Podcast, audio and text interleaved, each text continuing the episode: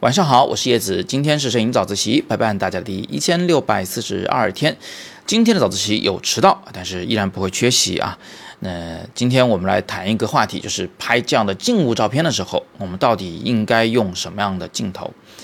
原因是这样的，就是前几天呢，有好几位素不相识的同学都呃非常巧合的问了我同一个问题，就说我要拍淘宝的照片，我要拍静物，我到底应该去买哪样的微距镜头？我就跟他们说，打住，首先真不一定要买微距头，对吧？比如说你要拍呃饼干也好，还是什么小钱包也好，还是一对无线耳机也好，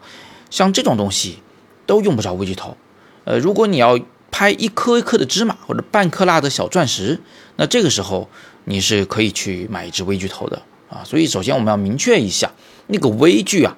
它真的是挺微的，呃是。仅次于显微镜的那个放大的程度，也不要一看到小东西就想到微距头，这个可能有问题。好，那么如果是一只普通头，我们应该买什么样的头呢？呃，其实就两个前提条件，第一个呢，尽量买五十毫米左右焦距的这个变焦或者定焦头吧，就是至少要涵盖五十毫米焦距。第二个条件就是这个头最好有一个比较近的最近对焦距离。我们一个个来看，首先来看看为什么五十毫米，有三个方面的原因。第一，五十毫米的这个呃立体透视效果最接近于人眼，讲白就是照片拍出来非常可信，它没有什么夸张的效果，比如广角镜头近大远小啊，是吧？画面冲击力啊，呃，用这样的效果拍静物拍下来以后，别人会不相信这个东西的它是真实的。比如这饼干的大小到底是多大呀？啊，它质感什么样啊？这个方面的说服力呢会大打折扣，所以不建议玩花哨的，就平时的这个。最真实的五十毫米的那种透视效果是最好。第二个原因呢是，五十毫米的那个可视角度刚刚好。如果它太广，比如说二十八毫米，那就意味着你在凑近了拍这一堆饼干的时候啊，如果你想保有现在这个构图，你必须凑得很近，而凑得很近就导致它一定会在这个背景纸上、饼干上出现摄影人和相机自身的阴影，就好像这张照片嵌在底部。你看见没有？那块其实就有点那个摄影人的阴影出现了。那如果你是更广角镜头，就要贴得更近，这个影子会更明显。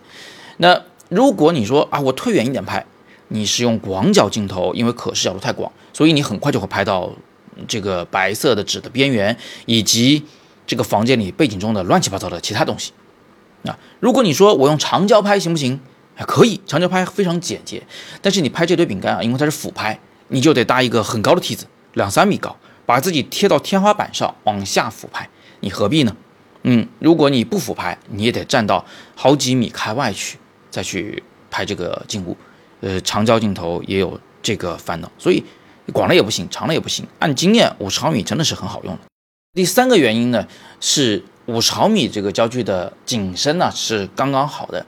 呃，如果你用大光圈拍照，那景深会相当明显，就是背景前景会非常模糊，可以用来凸显那个。对焦清晰的那些事物的质感，呃，同时也让画面更简洁了。当然的，那呃，但是呢，如果你缩小一点光圈啊，比如说缩到个八十一，哎，这个景深它又可以变大啊，它可以让这个前景背景的很多事物都清晰起来。而广角镜头呢，就大多时候都是大景深的，除非你贴得很近很近。呃，长焦镜头刚好相反，就是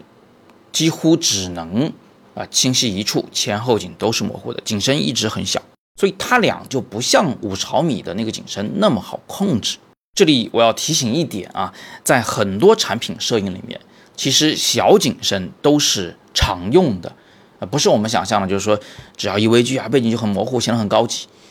甲方才不管这个呢，他要他的产品整体上是清楚的。比如说你要拍一枚戒指，你这个戒指啊，它总不能说永远都是呃。这个戒托这处钻石这处是清楚的，呃，那个戒环指环那一处就是模糊的，永远都没有办法看一个整体结构，那肯定不行嘛，你肯定要前后都拍清楚嘛。所以我们会想尽各种办法去让它的景深变大一些，甚至会用景深堆栈啊，但是这个技巧有点高级，我们今天是没时间谈。好，那么最后一分钟啊，我们再来看一下我刚刚说的第二条建议，就是建议买那种最近对焦距离尽量比较近一点的。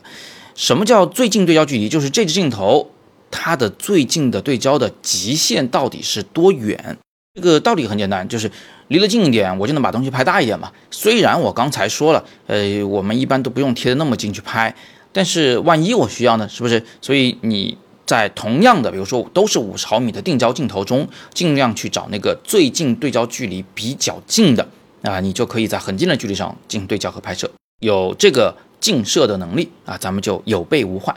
最后给个小贴士啊，嗯，刚才我说的一直都是五十毫米的定焦镜头比较适合拍这些小静物啊，但是实际上呢，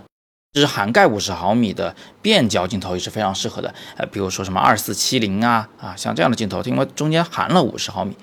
其实呢会比纯五十毫米定焦要更灵活一些，当然它价格也会贵一些，或者是说它的画质也会稍微差一点啊，不如定焦镜头那么好。但是如果你已经有了这样的头了，哎，我就劝你不要买那个五零定焦了，是吧？省点钱啊，学点摄影，干点别的事儿啊，出去旅行旅行都挺好的。别把钱都花在器材上啊，那样走的弯路实在是太多了。好了，今天我们就简单的先聊这么多啊。摄影早自习到今天也是一千六百多期了啊，大家零零散散的，其实学了不少的摄影技巧，但是还是很多同学反馈呢，他们觉得要拍了就不知道从哪里下手，所以我们现在啊，又免费的给你开了一个三天的。摄影的训练营，注意啊，免费的。从六月九号开始呢，每周三连续三个周三的晚上，我们都会来一个一小时的直播课，会教你相机的基本操作的逻辑，还有啊怎么样拍出漂亮的照片的逻辑，以及怎么样去用摄影来挣钱。呃，除了直播和直播课堂上的互动以外，我们还呃想了一些办法来督促你不要有惰性啊，来把这个课程给完成好。所以，呃，我们会有办学的服务，还会有这个来点评同学们的作业的这样的环节。当然，抽奖环节也是少不了的。希望通过这样的课程呢，我们能帮助你去梳理知识啊，提升审美，那打通你在摄影上的任督二脉，好吧？具体的这个直播课的详情，大家可以点今天的微信公众号“摄影早自习”的第二条图文链接。今天是摄影早自习陪伴大家的第一千六百四十二天，我是叶子，每天早上六点半，微信公众号“摄影早自习”。不见不散。